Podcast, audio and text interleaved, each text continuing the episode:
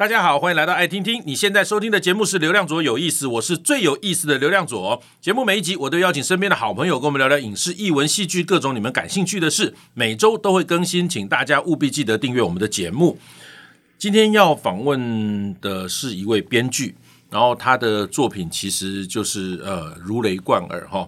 那编剧这个工作，我们之前节目也都有讨论到，呃，非常辛苦。呃，我也常开玩笑讲，我的头发都是因为写剧本写光的哈，很烧脑。尤其我们早期在印象馆的电脑前面写剧本，哇，那个真的是醒来的时候才发现，那个荧幕的光一直照着我的脑袋，常常就睡在电脑前面。好，今天邀请到的呢，也是我呃北艺大哈台北艺术大学戏剧研究所的学弟，也是。呃，最近我非常喜欢的一部音乐剧的编剧及作词，那这出戏叫《劝世三姐妹》，我们邀请到编剧是詹杰，欢迎詹杰。各位听众朋友，大家好。OK，呃，詹杰，你在做编剧之前是什么工作？我在做编剧之前，其实就是大学生哦，但是我做非常多打工，因为我们家比较特别，是我们家上大学就要靠自己了。所以那时候就就很恨呐、啊，说哇天哪，别人去夜唱，我要去做各种餐饮啊，各有的没的这样子。所以你整个学生的生涯也是半工半读，对对，相对辛苦啊。但后来觉得那个蛮好的，因为他那提早让你在社会里面打滚呢。当然现在看就是说，编剧很需要的养分，你现在都有啊。对对对，像那个呃，耀眼哈，耀眼。哎呀，我要再 complain 一次，耀眼哈，他竟然后面没有剧团两个字或剧场两个字，所以 我每次讲都很尴尬，因为那个曾慧成就是耀眼的团长哈，他他他说他就是不喜欢后面还有字，所以他的剧团名称就叫耀眼。那我常常喜欢讲他耀眼剧团哈，好吧，anyway，耀眼耀眼上一出戏那个历经卡拉 OK，对，就是你自己的故事。对我妈妈的故事，OK，所以在看完《丽晶卡拉 OK》，大家就知道你学生的时候为什么那么辛苦。嗯，现在现在觉得好像没那么也没那么辛苦，但比较特别一点啦。对，OK，那呃，你是大学的时候就在北艺大吗？哦，我大学的时候念成大中文系，哦，中文系，然后研究所才进北艺大，是，是，然后是剧本创作，对对，OK。写剧本这件事在什么时候呃落实在你的生命当中？也就是你开始会想写剧本。我大学的时候其实一开始想当小说家或散文家，嗯，后来发现太寂寞了，想说每天这样写写写，可剧本也很寂寞啊。对，可是那时候误以为剧本也许会疯狂好玩一点，因为我们大学的时候有上那个戏剧课嘛，会排练呐，然后老师会带我们做些暖身呐，嗯，我觉得好热闹，你又可以灯光这样照，大家用暖身拉来拉去的，嗯嗯，后来觉得哎好像蛮好玩的，我后来大学毕业就跑去念了台北艺术大学的戏剧研究所，是，对。然后那个时候开始决定要写剧本，对，我考出就是就是剧本创作研究，我我很尴尬，我那时候，嗯，我其实那时候以为自己长得还不错，跑去考演员，以为自己长得还不错，这是每一个想当演员的心里面的想法，大家都是这样子。而且我那时候的面试老师是金世杰老师，然后前面做了、哦、呃。呃，陈香琪老师、金世杰老师、嗯、梁志明老师，嗯，那我还选了金世杰老师的剧本，嗯，然后就演演演了一段以后，老师就看着我就说：“你你想清楚了吗？”我说：“老师，我明白了。”所以那个时候要考表演组，对对，所以哎，那时候是可以表演组跟这个剧本创作组同时考嘛？对，错时间错开就好。哦，所以当然就剧本创作组那个录取了你，是是。呃，好，呃，我刚刚讲你最近有一些如雷贯耳的作品，包括像是这个刻在你心里的名字，是，然后也包括了这个，因为我儿子刘子权嘛，他演了柯震年导演的《无声》，那那我就对柯震年导演的作品大概有一些认识，比方像他的那个《天黑请闭眼》，是是，是剧场那个时代也是你编剧。呃，然后近期的我还非常喜欢的《劝世三姐妹》也是你编剧，《历经卡拉 OK》也是你编剧。好，你等于跨了剧场跟影视两块，是是。然后包括《花甲少年转大人》，《花甲男孩转大人》这个很拗口的，我这个记记性有够真的。好，OK，这也是你编剧。是你在从事编剧工作这件事情上，你有去区分你比较喜欢写什么吗？就是说影视的还是剧场的？我现在的比重大概是希望可以到一半一半，嗯，因为我觉得某些故事在剧场里面讲跟在影视里面讲，其实那个方式比较不一样。嗯、因为在在影视里面，我觉得我的角色比较像是一个前期的一开始的创意发起者。嗯嗯，我其实是给后面的团队一个蓝图。OK，后面还要导演啊、演员啊接力，就有点像统筹概念嘛。对对对对对。可是，在剧场方面，我觉得某些故事，它透过观众想象的参与，它其实是有更多的代入感。所以，等于在剧场这边，在以编剧的角色来看的话，它主导性比较强。而且它比较好玩，比较好玩一点点。Oh, OK，就你实际可以参与到这些变化的过程嘛。嗯，因为有时候在影视，我们说哇，这个车飞过去，哇，基本上就烧掉了。不要不要飞车吧，脚踏车骑过去就好了。OK，好，那呃，我也知道哈、哦，这个编剧以剧场的编剧来讲的话，好像这个收入的部分跟影视比起来就落差很大。所以巨大，对，所以你不可能不去照顾到你的生活，所以你采取的就是说，希望比例是一半一半。是是，那以你现在的工作状况，你已经达成了这个目标了吗？还有就是编剧的工作已经完全可以支撑你的生活了吗？影视编剧相对的现在算是蛮稳定的，然后他的收入就像斗哥刚刚讲，那个收入的比可能是一比二十吧。哇，wow, 甚至到一比三十，哇！可是，可是，我觉得有时候在剧场里面，那个快乐好像不是来自于那个钱，而是你会跟一群人真的像手工艺一样，慢慢把东西做出来。嗯，然后它因为形式很多元，我们可以做偶剧、做布袋戏、做音乐剧、做现代戏剧。嗯、它的呃好玩跟形式的跳跃，常常不是影视这边能够 cover 到的，嗯、所以我还是有蛮喜欢在。剧场里面有一个小小故讲故事的可能，嗯，所以这个剧场的剧本的创作，你大概就不会放弃了。希望我可以撑久一点。你放心，只要肯写，都有你的位置。然后，呃，我很想了解一下哈，就是。呃，我自己呃担任过，就这几年，尤其这几年哈，包括我自己创的这个剧本创作平台，是是，然后包括了我在上海文广那边办的华语原创音乐剧的孵化计划里面担任导师，呃，其实我接触非常非常多的呃年轻编剧，他们在剧本被呃录取。然后到被搬演的那个过程啊，他们极度的兴奋哦，就从一个平面的呃白纸黑字，然后变成一个有角色、灯光、音响的这样的一个状态，他们超级开心的。你你有没有这样的过程？就是你第一个作品被搬演上，比方影视荧幕上面或者是舞台上面，那个感觉是什么？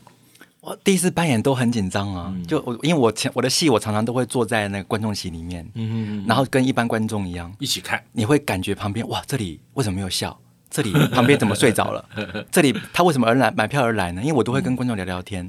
我说：“哎，你怎么会来买票来看呢？你感觉刚刚这个戏怎么样？因为不知道我是谁嘛，都口无遮拦的讲，非常的刺激，但也 非常的真实，很直白的，你就能得到他们的感受。但是我觉得这个训练对我来说非常重要，是你可以感觉到观众在某些点上面原来跟你想的不一样。是对。那第一个呃，你最有感的，应该讲你第一个作品被搬上舞台或荧幕。是哪一个作品？呃，舞台剧是《逆旅》哦。那个时候因为得到台湾文学奖，Okay. 然后那时候演员很惊讶，这是那个创作社剧团帮我制作。OK，然后导演是徐燕玲，演员有张诗莹、谢琼轩、吕曼英。哇哇！我那时候真的是啊，太惊人那个组合。对啊，所以那次的感觉就是你你第一次参与到你的剧本被排练，然后后来搬上舞台，讲一讲那时候的感觉。我后来很珍惜那个经验，在于说他们排练的时候，我都会说，我可以去看看。嗯嗯，那我去了之后看到哦，演员怎么怎么工作我的剧本，嗯，嗯演员怎么思考这句话，怎么讲起来更好。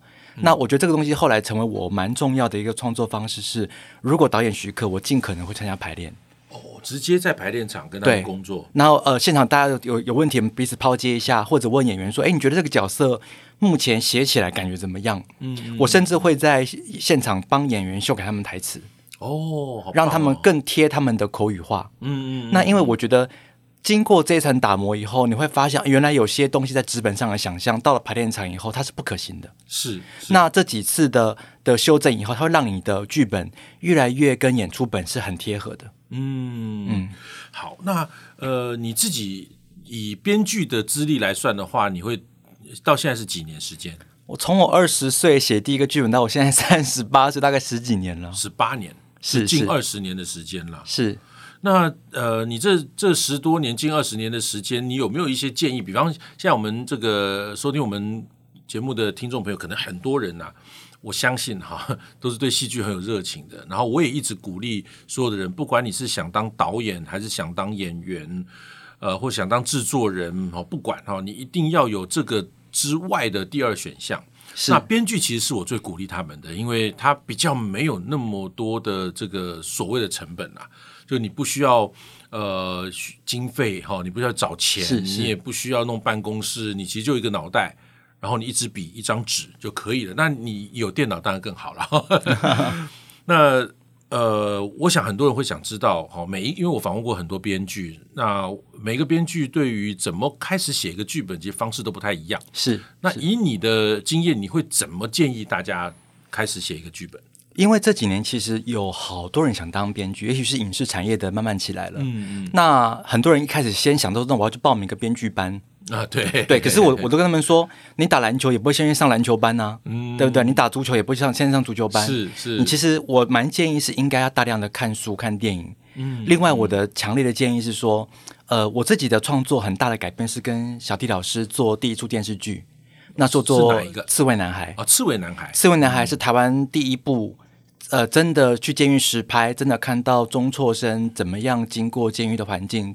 怎么回归到社会哦？嗯、我现在看起来当然很多的编剧的地方，我自己是觉得不足的。嗯嗯。可是，在那个那个环境里面，我原本以为这哇，我是一个台北艺术大学的硕士嘛。嗯嗯。可是经过那个环境，我发现哇，这个社会上有太多太多的人过着你的生活是你无法想象的。嗯哼。那那我觉得对我来说，那个重大的改变是，自此以后我的创作很大一部分会有田野调查。啊哈。比如说呃，我去采访过私娼寮的小姐，我采访过艾滋感染者的朋友们。嗯。然后还有各种。各种在社会的许多角落，我觉得走出你的生活圈，你才有可能真的看到大量的故事藏在你身边哦。嗯，所以呃，就像你讲的，你你想想去打这个篮球，你不见得一定要去上篮球课嘛，哈。是，但你要喜先喜欢篮球。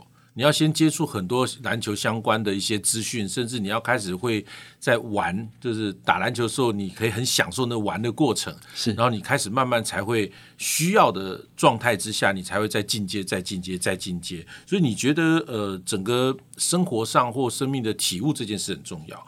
然后你的经验上是田野调查这件事情很重要。然后最好有第二专长。就是说，因为有些时候你真的不会马上接到你觉得你喜欢的案子，或者是你如果一直到让自己无可选择，你会很辛苦。嗯，所以我那个时候我其实很庆幸我大学打工哎、欸。哦，因为我我就知道，反正我怎样我可以打工嘛。是，我我我有第二选择。嗯，或者我后来慢慢的培养出我做采访啊，我做译文记者，或者我在电视节目当企划制作，嗯，那这些东西都会帮助我在编剧工作没那么顺利的时候，它让我可以还是在某一条轨道上走。哦，你做了好多事情哈、哦！啊，是是是，当时候当然是因为就是打工赚钱啦。当然，另外有一些是你觉得好玩的事情，你去参与了嘛，哈。是，但慢慢的累积下来，我觉得你讲的很好哦。因为我们我们常常只能很单一的说，哎，你要你要养成一个第二专长哦，你要除了主要的梦想之外，你还有其他的可能性的培养。我觉得你讲的好，呃，好贴近人的思考，就是。呃，到现在我觉得你刚刚讲说，你回想起过去这一切，因为经历过了，所以你知道如果没有编剧，你其他事其实都还能做。是是，我觉得那个过程重要性在这边，就是你证明了自己其实没有不能做的事，你也经历过好多过程了。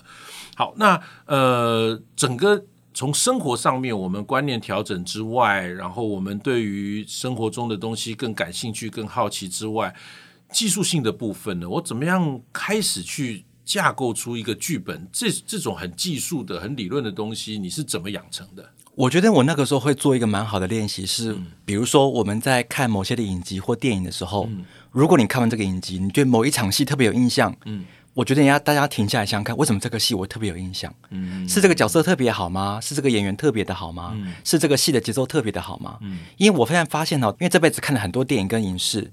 大家都是非常厉害的影评跟各种的、嗯、呃评判人，是。可是有一天等到你要自己写一个故故事的时候，你发现哇，你的冰箱好空哦。嗯。就是它的回推过程是很 不顺畅的。是。那我以前有，我以前还会做一个练习是，如果我我有有我很喜欢的电影，我会试着把它从荧幕上的一景一景还原成剧本。我都结构出来啊。对，只要你做十部、二十部以上，我跟你讲，你完全不会上那个编剧课了。哦。因为你结构。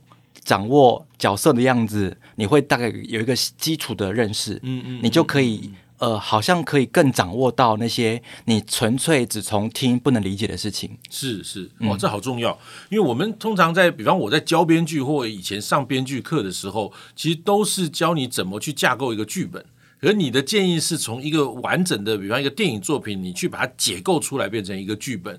我觉得从一个继承的你喜欢的一个电影，然后拆解出来之后，我觉得那真的是更有感嘞。是，嗯。然后最近我最喜欢的，我刚刚一直在讲，就是耀眼的《劝世三姐妹》，我特别杀到，而且我开车去高雄看，在现场我感受到这几年来少见的那种观众的热情跟疯狂。那个结束的掌声哦，已经很难想象了。那可能超过，只要我想演员不退场、灯不暗，应该就一直拍到底。我那天的我没有算时间呐，我感觉是三到五分钟左右，那个掌声非常非常惊人。然后整个戏的时间非常长，三个多小时，对对，三个半哦。然后坐的真的，我这种常看戏的人屁股都不舒服了哈。但是观众没有人离开，然后。每一个歌结束，报以那种热烈的掌声、尖叫声，到戏整个结束，非常非常惊人。我想跟你聊一聊《劝世三姐妹》这么独特的一个剧本，当时候是怎么产出的？那首先，当然要请你先介绍一下这个故事。《劝世三姐妹》其实是从一对姐弟，因为大姐做了一个奇怪的。呃，爸爸来找他的梦，他就回乡去找一下当初他们躲在之后放在家里的地契。嗯哼，阴错阳差开始要去这个村里面学迁亡。嗯、那这个迁亡可能观众朋友并不是这么熟悉哦，他大概是民国六十几年到七十几年的时候，在台湾很盛行的一个传统的丧葬仪式。嗯哼，那大家如果现在打。上网打千王歌阵的，你会看到，哎，有三个欧巴桑跟一个道士在那边跳舞。嗯，欧巴桑都很突兀，穿的那个迷你那个迷你裙，然后就大劈腿这样，嗯、很突兀。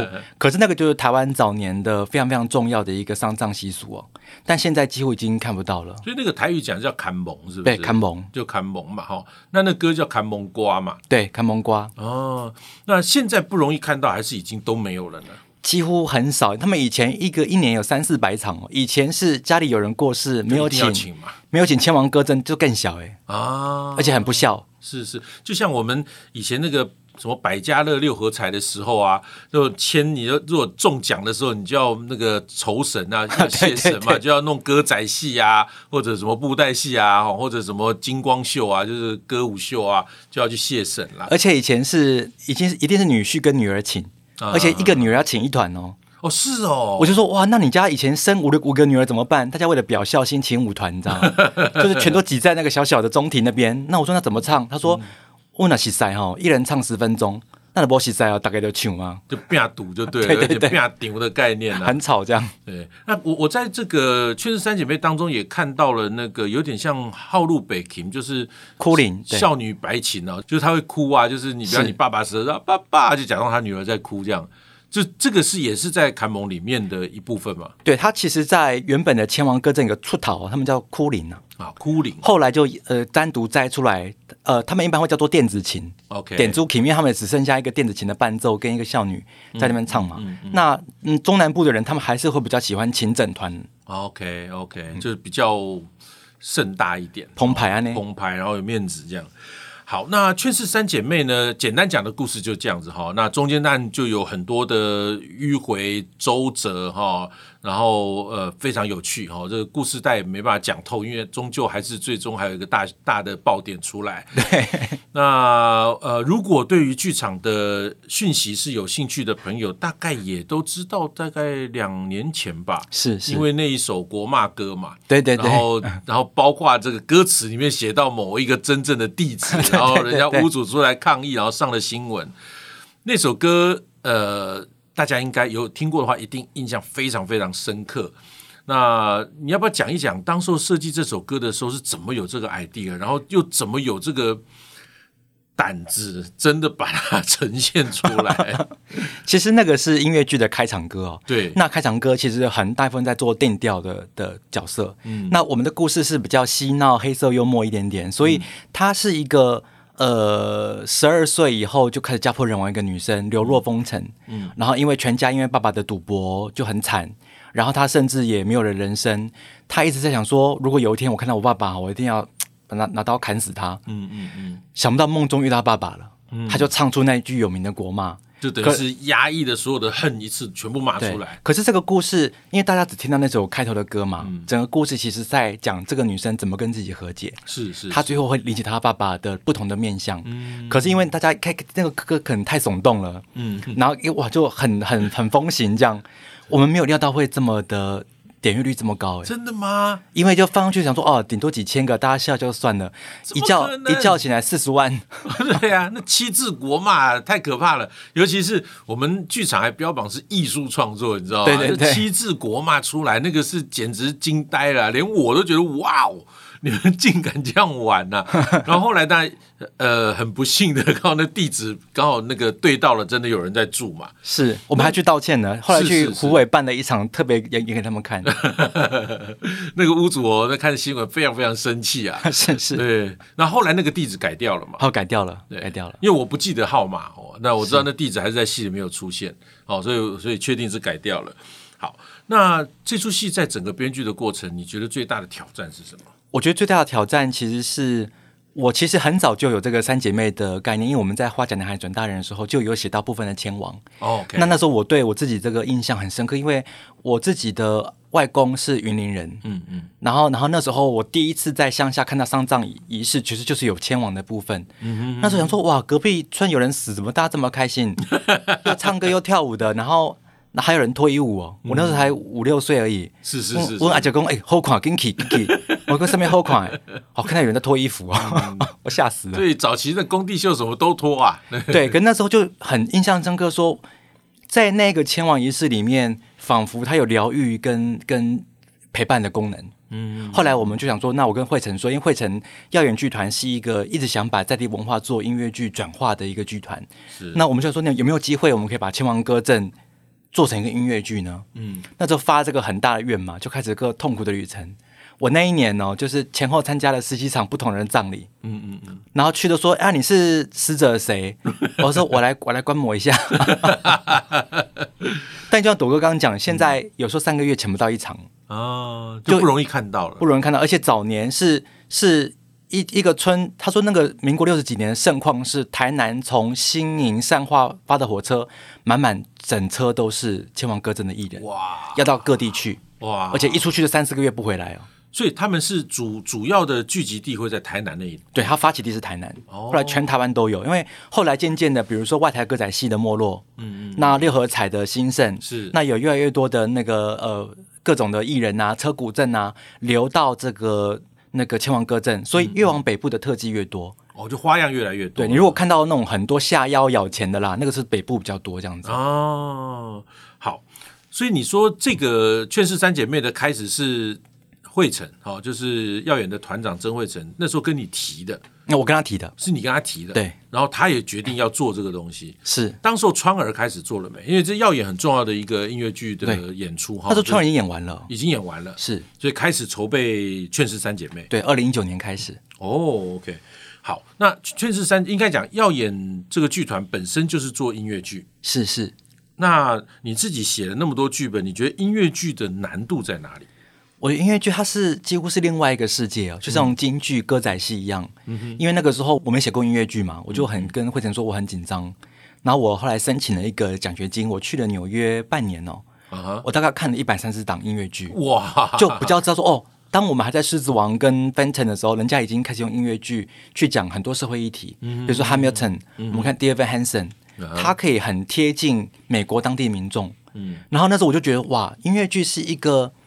对各国的观众，甚至对一般民众是门槛比较低的。嗯，嗯他他进入门槛比较低，嗯，那很容易因为歌曲就带入到里面。像比如我们失恋的时候看听梁静茹歌，哭的要死要活，有没有？是是是是。那那个时候我就我就想说，如果可以用这个形式把很多的议题包进去，说不定会蛮好玩的。后来就做第一出《丽晶卡拉 OK》。哦，《丽晶》是你的第一出音乐剧，是。是 uh huh、然后第二出，呃，到了《劝三年》，我觉得我就比较更能够掌握这个形式。嗯哼，嗯，所以呃，《劝世三姐妹》是第二出，是是。那之后还有音乐剧的计划吗？暂时没有，因为太累了，命都快没了。那感觉上，音乐剧跟一般的戏来讲，它就多了歌词啊，不是吗？对，可是那个歌词，我觉得那个几句歌词哈，真的是把我每个晚上熬死我。因为第一个，嗯、我去国外跟他们交流音乐剧，他说：“那你们的押韵怎么押？”他们有个一个软体嘛。啊，哎，我要押二韵，哇，打进去五百个字、五千个字给你。啊、那我们是比较没有这个系统，是，尤其是台语音乐剧的台语是有时候连字都找不到。对的，对的，所以我我第一步是我先把我自己做了一个台语小字典，押各种韵这样子，嗯、然后后来自己做一个字典，呃，对对，我自己做个小，我就好方便我使用那个字啊。啊。然后开始我就会想说。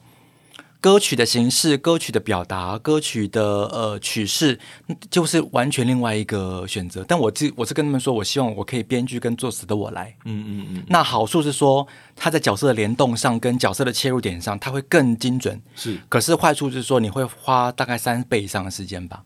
为为什么？为什么自己来会花三倍以上的时间？因为有时候顾前顾后，顾前顾，而且我要在一句一那个那一句歌里面，我怎么样制造记忆点？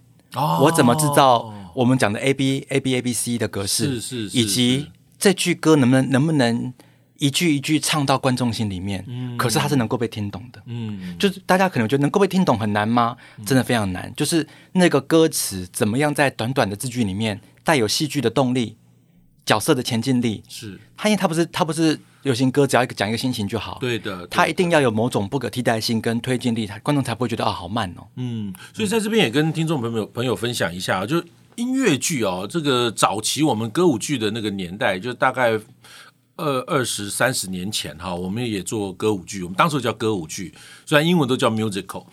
那呃那时候的歌哦，或者现在的部分的音乐剧啊，都会留在于我形容它叫咏叹调啦，是，就它对于整个剧情是没有推进力的，它就在在唱一个心情。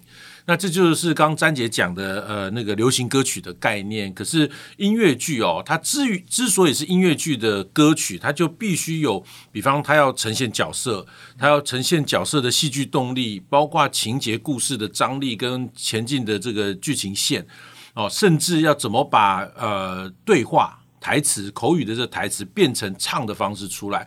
所以那在写音乐剧的时候，这个部分真的非常的痛苦。哦，尤其是 这几年台湾的音乐剧，不管是用国语或者用台语做的音乐剧，大家都很希望它更具台词性。而不是就是歌词概念的的一个一首歌啦。是是，好，那《劝世三姐妹》做到现在，我知道好像有要瘦身的计划嘛。是，还在修改的。对啊，三个半小时的戏，你们预计会修改成多长时间？我们希望可以缩在三个小时左右。哦，三个小时，希望希望。OK，哇，那也是很长哎、欸。是是，我还期待它是两个小时，可是要剪一个半小时，以我看这出戏的经验，我觉得太难了。是，而且真的割舍不掉。呃，不管角色，不管情节，包括剧情线哦，那我自己看的都会觉得舍不得。是，就割掉哪一个都舍不得。那这个戏里头有，我印象中有两首歌是把我我看哭了。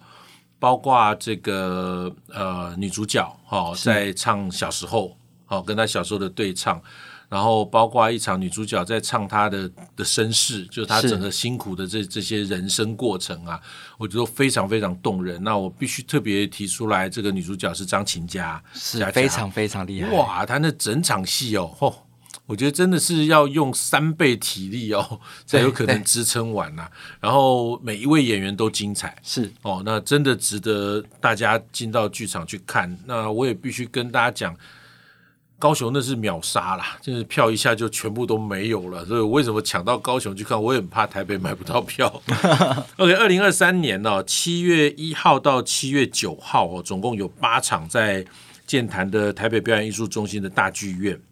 如果你对于音乐剧有兴趣，或者你没看过音乐剧哦，这出戏你真的要来看。那呃，全台语哦，几乎是全台语的演出，那你不用担心会有字幕的哦，尤其在歌词这部分会协助呃你去呃听懂啊整个剧情的过程。那非常棒的一出戏，在这边推荐给大家。然后今天跟詹杰聊，其实我当然很久没有写剧本，因为我实在受不了写剧本的煎熬。但是听詹詹杰在谈到他写剧本的过程，当然少不了煎熬这件事情，但是他找到属于自己可以享受的快乐，也就是参与剧场的编剧工作。那我想每个工作都会有它的瓶颈跟疲乏的时期哈。那当然也有很多很折磨人的过程。那你有没有办法在你自己的工作当中找到一点点你还能享受的快乐呢？我想这就是一个工作可以持续长久很重要的一个原因呐。今天非常谢谢詹杰来到我们节目。谢谢谢谢，OK，也欢迎大家分享我们的节目，更欢迎订阅流量左有意思，有新的节目上线就会收到通知。我们下次见，拜拜，拜拜。